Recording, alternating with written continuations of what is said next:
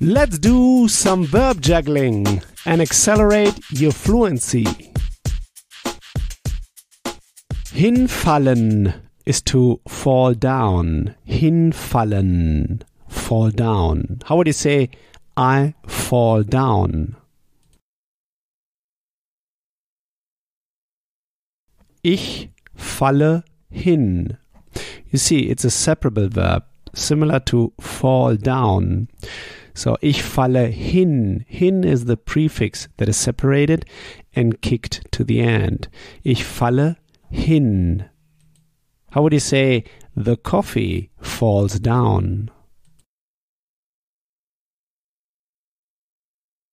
Der Kaffee fällt hin. How would you say, the mobile phone falls down?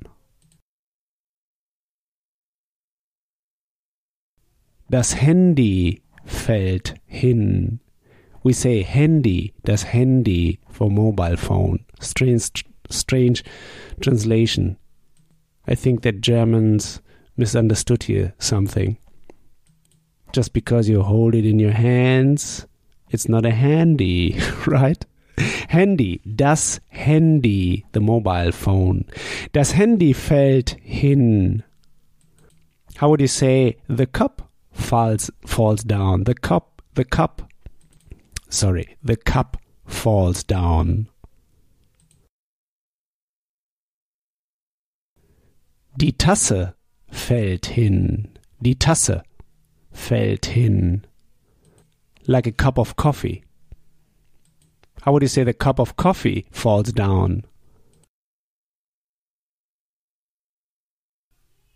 Die Kaffeetasse fällt hin. We would put it as one word.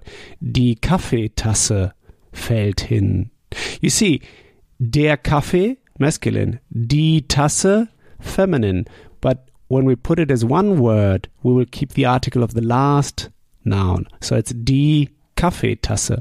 Die Kaffeetasse fällt hin.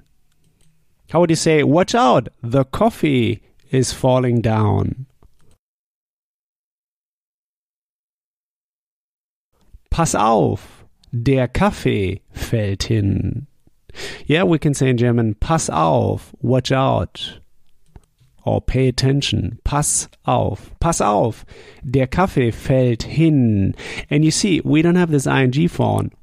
Is falling down now. We use the present tense. We say, der Kaffee fällt hin. Pass auf, der Kaffee fällt hin. How would you say in the past? The coffee has fallen down. Der Kaffee ist hingefallen. You see, we use here the auxiliary verb sein to build the past. Der Kaffee ist hingefallen because hinfallen expresses a movement. Most of the verbs that express a movement will build the past with the auxiliary verb sein. So we say the coffee is downfallen. Der Kaffee ist hingefallen. And you see, hingefallen is the participle. Since it is a separable verb, the GE slips in between. The GE for the participle. Hingefallen, hingefallen. Der Kaffee ist hingefallen. How would you say the mobile phone has fallen down? Das Handy ist hingefallen. How would you say the cup fell down?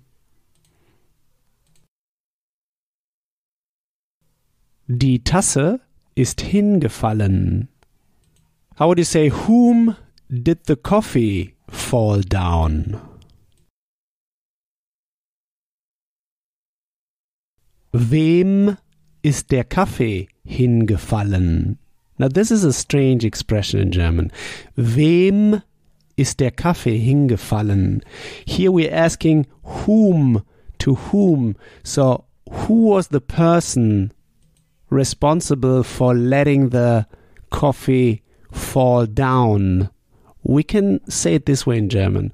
Whom did the coffee fall down? Wem ist der Kaffee hingefallen? Wem is the dative question we're asking about the person that is responsible for letting the coffee fall down. Wem with an M. Wem ist der Kaffee hingefallen?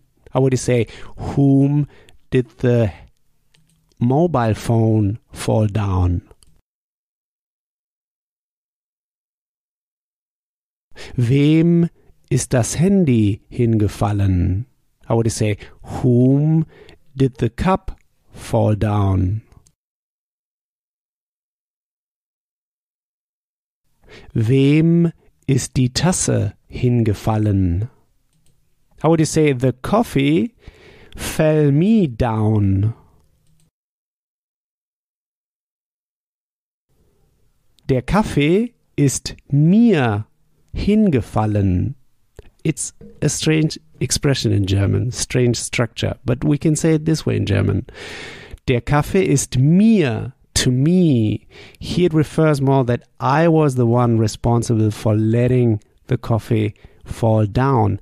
So mir, to me. Der Kaffee ist mir hingefallen. The coffee fell me down.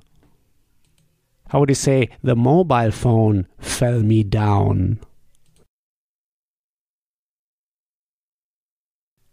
Das Handy ist mir hingefallen. How would you say the cup fell me down? Die Tasse ist mir hingefallen. You see, the structure means that you were the one responsible for letting the cup or the coffee or the mobile phone fall down. And we can say it this way in German. Der Kaffee ist mir hingefallen. The coffee has fallen me down. How would you say the coffee has fallen him down? Der Kaffee ist ihm hingefallen. You see, these are the dative pronouns. Mir to me, ihm to him. So he was the one responsible this time. Der Kaffee ist ihm hingefallen. How would you say the coffee has fallen down her? Der Kaffee ist ihr hingefallen. Ihr to her, the dative pronoun for to her. Der Kaffee ist ihr hingefallen. So this time she was responsible for it. She let the coffee fall down. How would you say the mobile phone has fallen him down? Das Handy ist ihm hingefallen. How would you say the mobile phone has fallen her down? Das Handy ist ihr hingefallen. Great! Next time we'll go through the verb spülen, to rinse. Spülen, to rinse. Like to rinse the glasses. So here's what I want you to do now. Take this verb now and juggle it around. Build just three simple sentences, saying them out loud. Just three simple sentences. This will take you just one minute. In the next episode, you'll hear my take on this verb. So talk to you soon. Bis bald. If you want to get the script and translation of the key sample sentences I use in each podcast lesson, just head over to herrprofessor.com slash podcast and sign up to my newsletter at the top of the page. And in order to receive my emails, make sure to confirm your subscription in the first email I sent you. In each email, I will add the link to the podcast lesson and all the key sample sentences I use. Talk to you soon. Bis bald.